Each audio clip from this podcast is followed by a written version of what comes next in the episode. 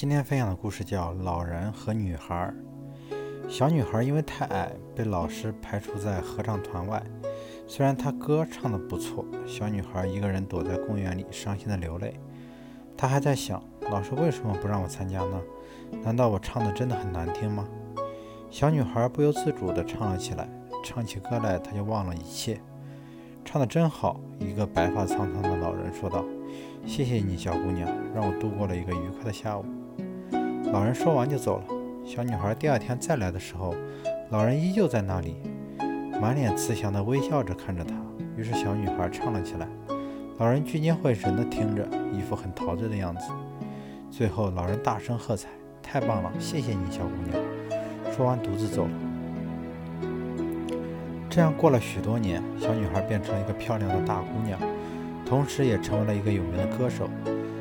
当他特意再去找老人的时候，老人已经不在人世了。他也知道了，老人根本就听不到他的歌声，因为他是个聋子，聋了二十年。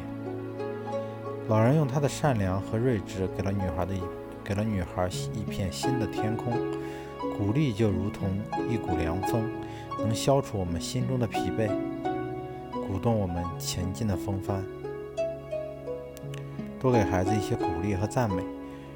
这是他们成长必须的养料。